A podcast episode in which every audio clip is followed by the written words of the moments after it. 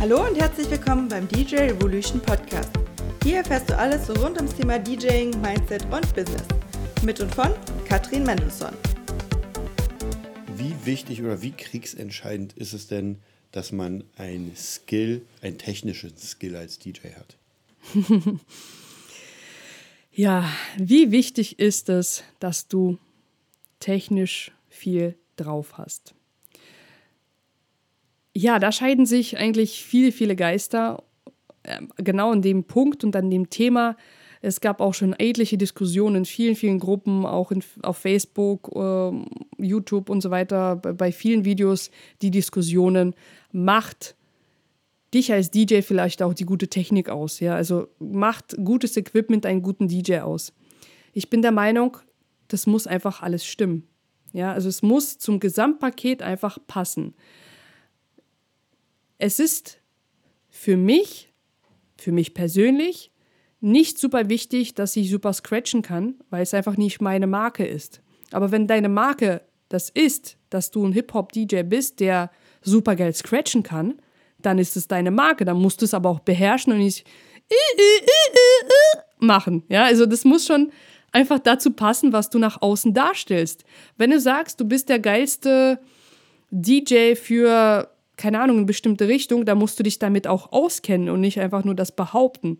Also das finde ich unheimlich wichtig, dass das Gesamtpaket einfach stimmt. Wenn du ein Profi-DJ bist, dann muss dein Equipment natürlich auch eine bestimmte Wertigkeit haben. Du kannst da nicht mit einem Billigzeug ankommen, was äh, dann am besten noch beim Auflegen ja, von dir zerstört wird aus Versehen, weil das einfach so billig ist.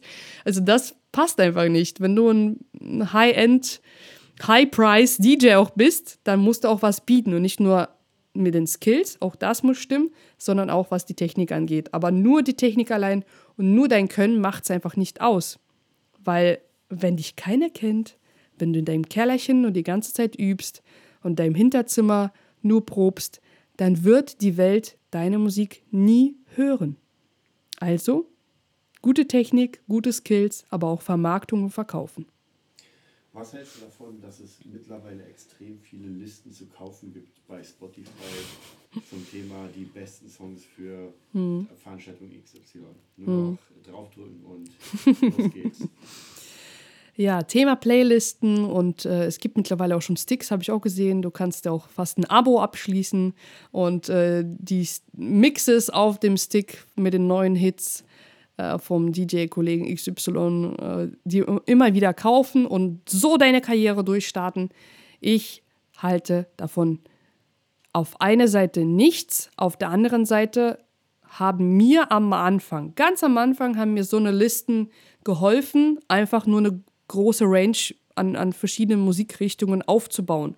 Also ich sehe das auf einer Seite, wie gesagt, wenn du ein Anfänger bist und hast noch keine Ahnung von der Musik oder von den Hits, die jetzt so relevant waren in den 60ern, 70ern, 80ern, keine Ahnung, du bist jetzt gerade erst wie ich 90 geboren, dann äh, hast du vielleicht jetzt nicht unbedingt so, so, so einen Durchblick in der Musik der 80er.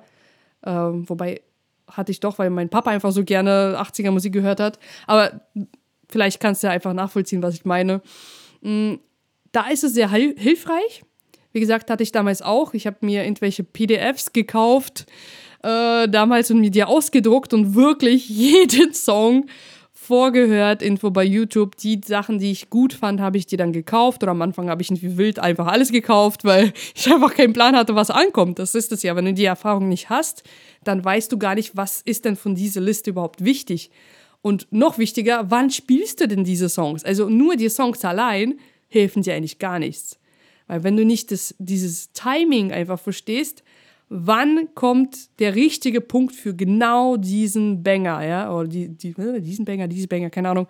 Äh, wenn dein Timing nicht stimmt und wenn du irgendwelche Knaller spielst, weil gerade gegessen wird, äh, tüdüm. Oder du bist ein Warm-up-DJ und spielst alle Hits die gerade aktuell sind und der nächste DJ steht schon im Nacken und sagt, du Arsch. Ja, der spielt schon alles, was ich jetzt gespielt hätte. Also du musst einfach wissen, für welchen Part was angebracht ist, für welche Party ist was angebracht. Also als Gedankenstütze ja, als Garant für eine geile Party no. Das war's für diese Woche und wir hoffen, du schaltest auch beim nächsten Mal wieder ein. Für weitere Infos oder Fragen kannst du gerne an podcast.dj-revolution.de schreiben. Viel Erfolg, deine DJ Revolution.